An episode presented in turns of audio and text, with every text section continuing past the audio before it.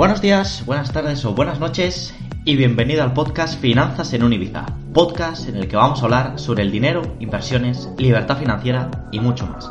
Un pequeño espacio dedicado a las finanzas personales en el que compartiremos ideas y diferentes experiencias acerca de este mundo tan desconocido como apasionante. Así que sin más rodeos, comenzamos.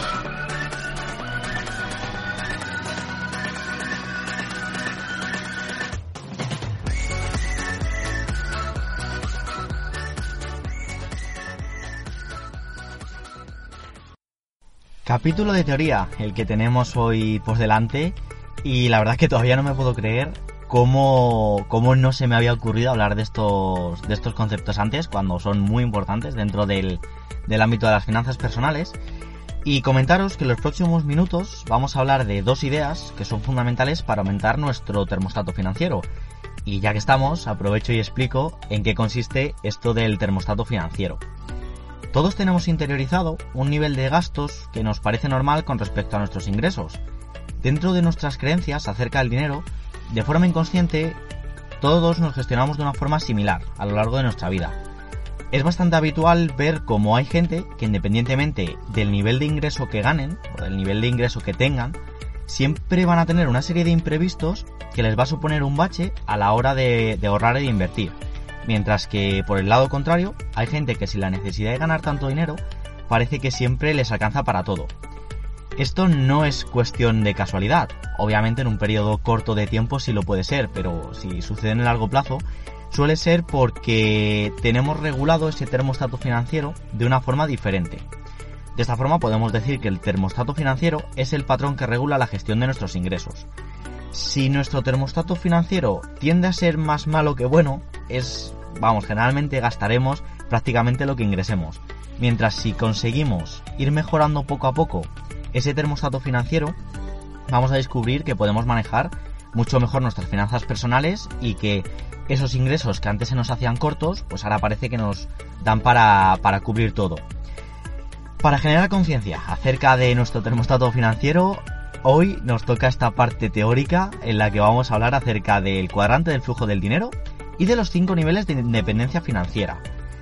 Por un lado, comenzamos por el cuadrante del flujo del dinero, que es otra idea popularizada por Robert Kiyosaki, y no es que esté enamorado de él, ya que le he comentado muchas veces, sino que Robert Kiyosaki es un hombre que prácticamente ha basado toda su narrativa eh, exprimiendo estos conceptos, hablando de el cuadrante del flujo del dinero, los ingresos pasivos, el que tu dinero trabaje para ti y pues obviamente hay que hacerle mención siempre que, que queramos hablar de, estas cosas que él empezó popularizando y, dando a conocer.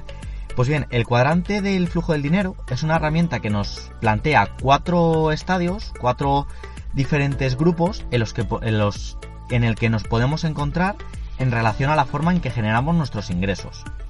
Robert Kiyosaki en este cuadrante distingue dos grandes bloques, el bloque de la izquierda y el bloque de la derecha y argumenta que son dos grupos que, que aunque generen ingresos, lo van a hacer de una forma diferente. Y él sobre todo defiende que los dos grupos que se sitúan a la derecha son los que con más frecuencia o con más posibilidad nos van a permitir ser financieramente libres. Entonces, vamos a, verlos todo en, en detalle, pero para interiorizar este concepto, imaginaros una cruz, ¿vale? Como, como un aspa, en el que en el lado izquierdo se sitúen dos, cuadrantes, por la parte superior el de empleado y por la parte inferior la de autónomo, y en el lado derecho de esta cruz que hemos formado van a situarse en la parte superior un cuadrante de empresario y en la parte inferior un cuadrante de inversor.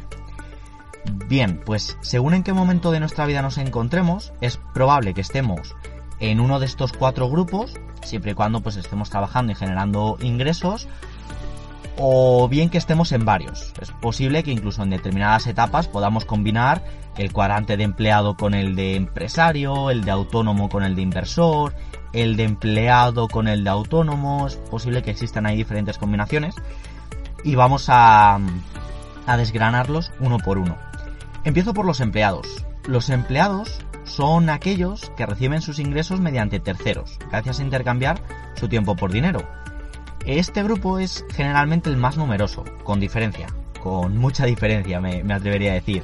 Aunque lamentablemente, pues también es el que más impuestos tiende a, pagar y el que más limitaciones presenta, sobre todo en cuanto a, horarios. todo empleado, digamos, que tiene determinado un número de, horas y a unos ingresos fijos. Muchas veces recurrimos a este grupo de, de ingresos porque es el que más estabilidad aparentemente nos proporciona. Aunque realmente dependamos de una sola y limitada fuente de ingresos, si por lo que sea en algún momento dependemos de un empleo y nos despiden, pues nos vamos a ver con una mano delante y otra detrás, pero no deja de ser algo que nos va a garantizar a final de mes una serie de ingresos en comparación con, con los otros grupos. Por poner ejemplos, en este grupo de empleados van a entrar todos aquellos profesionales que trabajen por cuenta ajena, mozos de almacén, informáticos, médicos, fontaneros, azafatas, cajeros, reponedores, cualquier persona que trabaje por, por un salario pues, va a encontrarse dentro del grupo de empleados. Esto no es ni bueno ni malo, es simplemente un estadio en el que generamos nuestros ingresos. El segundo grupo, sigo en el bloque de la izquierda, es el grupo de los autónomos. Y aunque aquí ya empiezan a surgir nuevas posibilidades, gracias a que el autónomo se puede permitir flexibilidad de horarios o puede recibir retribución por resultados, sigue estando muy limitado, ya que por mucho que quiera un autónomo, no va a poder trabajar más de 24 horas al día. Esto es lo que suele defender Robert Kiyosaki cuando habla de que en el lado izquierdo es difícil que seamos eh, llegar a ser financieramente libres, porque mm, nuestros ingresos siempre van a estar limitados a un determinado número de horas y el día, por más que queramos, no va a tener más horas de las 24 que, que todos vivimos. En este grupo sigue estando muy machacado con el tema de los impuestos, pero ya se puede permitir alguna licencia más a la hora de pagarlos y adquiere un poquito más de control. Ya, pues bueno, se empieza a conocer un poco más por lo menos aquí en España, ya sabéis que el tema fiscal cambia en, cada país, pero ya podemos empezar a saber, a determinar nuestro porcentaje de IRPF, de IVA, de retenciones, esta serie de impuestos que hay que pagar cuando uno trabaja por cuenta propia. Este grupo, el de los autónomos, depende de sí mismos para sobrevivir y genera sus ingresos eh, por cuenta propia, como, como bien comentaba antes. ¿Qué grupos destacan dentro de estas profesiones? Pues todos los que trabajen en su propio negocio. Pueden ser médicos, pueden ser abogados, pueden ser contables. Y eso sí, siempre y cuando ofrezcan sus propios servicios. Es decir, no dependen de terceros, pero dependen de sí mismo para que sus ingresos sean mayores o, o menores.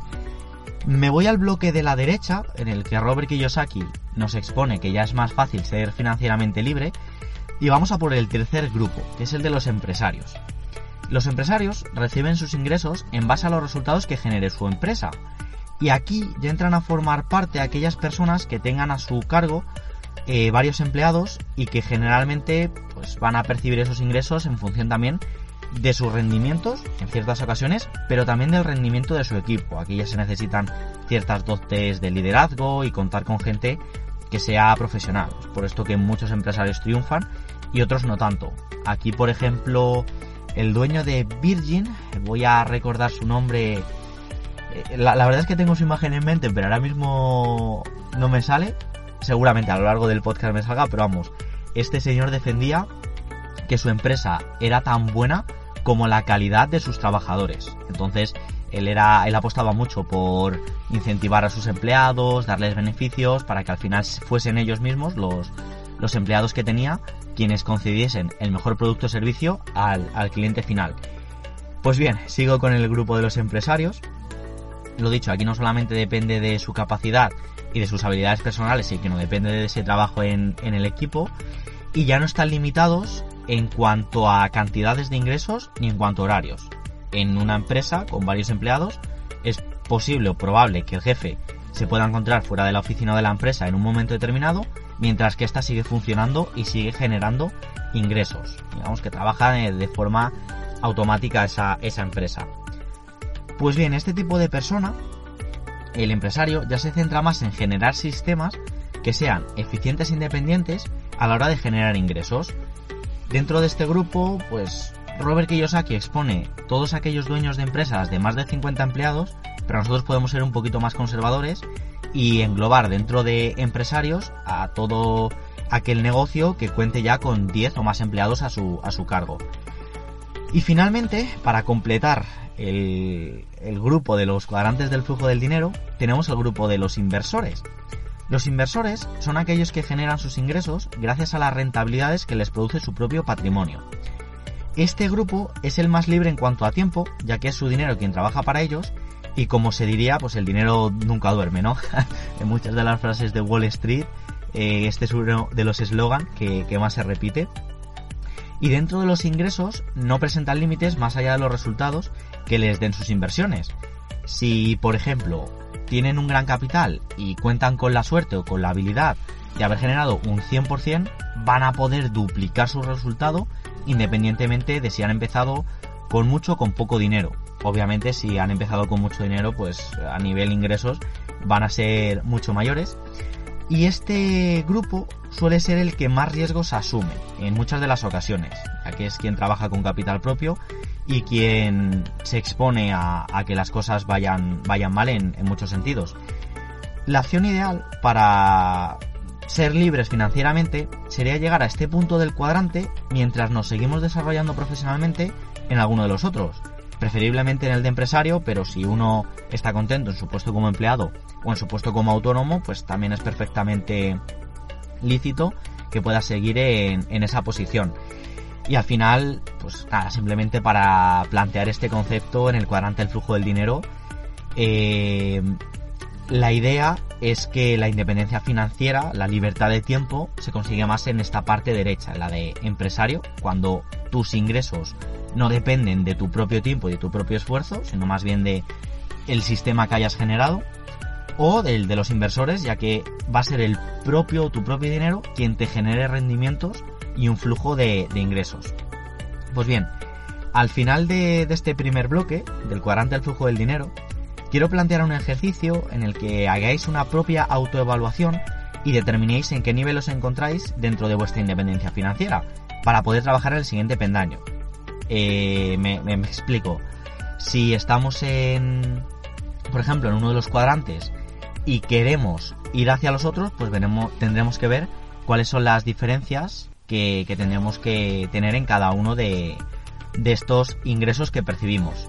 Recordar, si somos empleados, nuestro ingreso va a depender de un tercero, de, un empleador, y vamos a, a depender de ese salario. En el cuadrante del autónomo, nuestros ingresos dependen de nosotros mismos, pero vamos a estar limitados en cuanto a cantidad de horas que podamos trabajar en un día, aunque ya aquí podemos percibir ingresos en función de nuestro rendimiento. En el bloque de empresario ya nuestros ingresos van a depender del sistema que generemos y cuanto más eficiente y más podamos hacer crecer ese sistema, mayores van a ser nuestros ingresos consecuentemente. Y finalmente el grupo de los inversores, que a mí se me hace el más apetecible, porque es en el, en el que vamos a poder aunar nuestro conocimiento con nuestro dinero para poder generar rendimientos que nos puedan acercar a esa libertad financiera. Vamos a hablar ahora de los niveles de independencia financiera. Y aquí igual os recomendaría hacer esa pequeña autoevaluación. A veces es complicado porque uno tiene que asumir el punto en el que se encuentra, pero que nos sirva de referencia para avanzar al siguiente peldaño. Entonces, ¿por qué cinco niveles de independencia financiera? Pues bueno, esto yo creo que nos permite muy bien distinguir las diferentes eh, cualidades que presenta cada uno y seguir avanzando en el, siguiente. ¿Que vosotros veis que puede haber un nivel más? Pues seguramente, según cómo lo valore cada uno, puede haberlos, pero yo os quiero hacer esta distinción. Bien, voy a empezar por dentro de los niveles de independencia financiera por el primer nivel. El primer nivel, a mí me gusta llamarlo el de total dependencia financiera. Y es un nivel en el que nos encontramos cuando nuestros ingresos provienen o de gente de nuestro entorno, como puedan ser familiares o amigos. Por ejemplo, si somos un, adolescente y recibimos una paga mensual, pues nuestro ingreso va a, a depender de nuestro entorno familiar.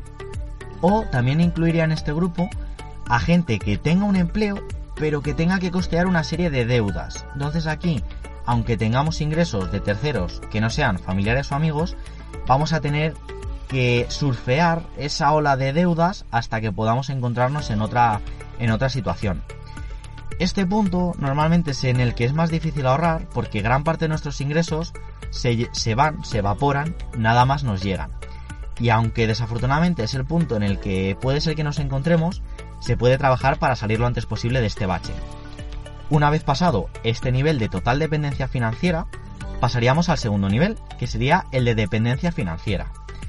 Este es un nivel en el que nuestros ingresos siguen dependiendo de terceros, pero ya no tenemos deudas eh, y podemos empezar a centrarnos un poquito más en el ahorro. En este nivel seguimos dependiendo de una sola fuente de ingresos, como también hablábamos en el cuadrante del flujo del dinero, en el momento que no tengamos ese salario se nos va a acabar nuestra gallina de los huevos de oro. Y un despido pues nos puede suponer quedarnos con las manos vacías, eh, aquí ya deberíamos empezar a centrarnos y a formar ese ahorro que posteriormente vamos a poder manejar para generar una serie de rendimientos. Entonces, en cuanto no tengamos deudas y nos situemos en este nivel, lo ideal sería ir pensando en avanzar hacia el siguiente. El tercer nivel sería el de semidependencia financiera, y me gusta llamarlo así porque es un estado en el que nuestra principal fuente de ingresos sigue siendo nuestro trabajo, sigue dependiendo de un tercero, pero ya tenemos una pequeña base de ahorros de al menos unos 6 o 12 meses de nuestro estilo de vida, si tenemos gastos como el alquiler o como el coche o nuestra la comida, la ropa que queramos gastar y eso mensualmente nos supone, me lo invento por completo, ¿no? Eh, 1000 o 1200 euros y, podemos tener ahorrados esa cantidad multiplicada por 6 o si fuese mejor por 12, em, vamos a empezar a ahorrar, perdón, a invertir para que ese capital que, tenemos ahorrado encima nos pueda ir dando una serie de beneficios. Pues bien, si hemos iniciado esas inversiones que nos van reportando un ingreso adicional, lo ideal en esta etapa es que formasen parte de una segunda fuente de ingresos pasivos, bien sea por dividendos de acciones, por rentas de alquiler o por el instrumento que hayamos querido trabajar, en este nivel de semidependencia financiera, el tercero de, de los que vamos a comentar, vamos a empezar a despegarnos de nuestro salario como única fuente de ingresos. Y vamos a ir diversificando poco a poco, tanto, pues lo he dicho, nuestra fuente principal, que pueda ser nuestro, nuestro salario, como una se y vamos a empezar a crear segundas fuentes de ingresos gracias al ahorro que tenemos y a las inversiones que vamos iniciando. Esto nos va a permitir llegar al cuarto nivel, que sería el de independencia financiera. En la, independencia financiera es una etapa en la que no es necesario que mantengamos nuestro ingreso activo, aunque si queremos lo podemos hacer, estamos contentos con nuestro trabajo o nos gusta nuestra actividad profesional, no tenemos por qué dejarla, pero nuestros ingresos pasivos, o bien esas plusvalías que hemos generado con inversiones en bolsa, o bien si tenemos varios pisos en alquiler, o bien si hemos conseguido montar un negocio por internet que funcione independientemente de nosotros y nos genera ingresos, nos va a dar una serie de ingresos pasivos que ya van a ser suficientes para cubrir nuestro estilo de vida. Eh, aquí mucha gente, muchas de los analistas financieros o, o, muchos de estos gurús hablan de que deberíamos disponer de un colchón de tranquilidad, de una serie de ahorros de 24 meses. Esto ya nos va a proporcionar mucha más tranquilidad. Como veis, no se trata de pasar de la etapa 1 o de la fase 1 de total dependencia financiera a este nivel 4. Poco a poco podemos ir trabajando para salir de las deudas, comenzar con el ahorro, al final Roma no se construyó en, un día y, y ya podemos llegar a este cuarto nivel.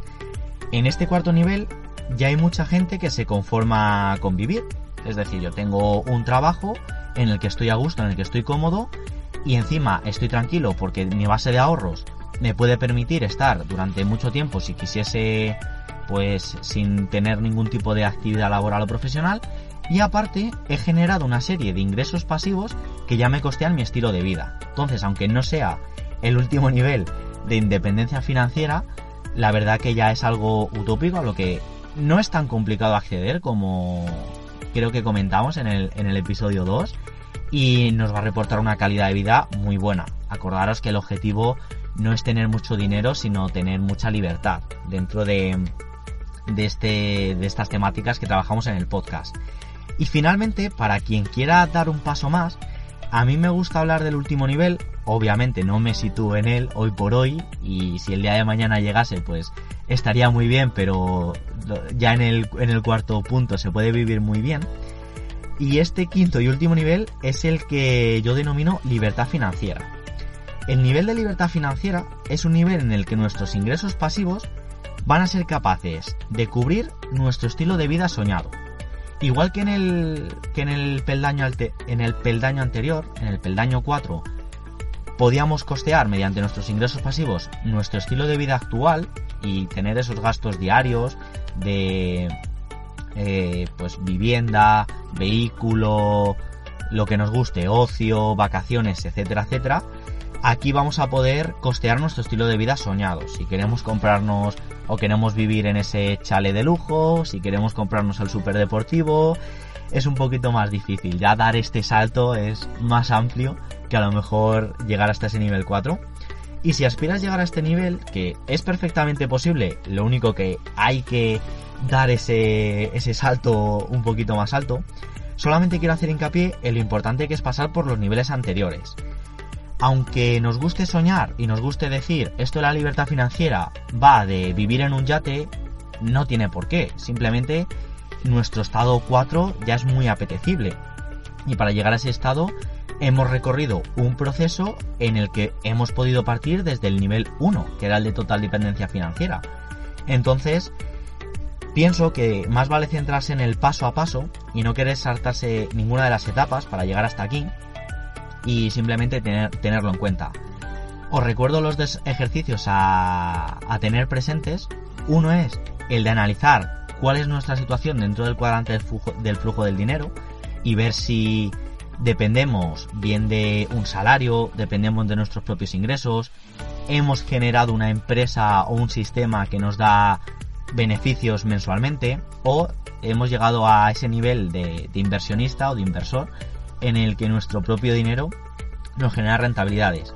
Y en segundo lugar, hacer autoanálisis y mirarnos a nosotros mismos y decir en qué nivel de independencia financiera nos situamos y cuál sería el ideal para nosotros. Si es el de libertad financiera, vamos a tener que trabajar un poquito más y va a ser más difícil, pero si simplemente queremos el de independencia financiera, tenemos que trabajar durante un tiempo para llegar a, a generar esos ingresos pasivos de los que ya se vive bastante bien.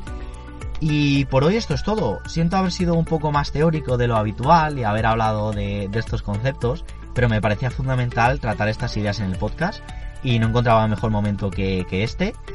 Y, solamente pues que sirva para generar un poquito más de, conciencia, aumentar un par de graditos nuestro termostato financiero, que también hablábamos al, al principio, y, nada más, analizar y, y hacernos una autoevaluación después de este capítulo.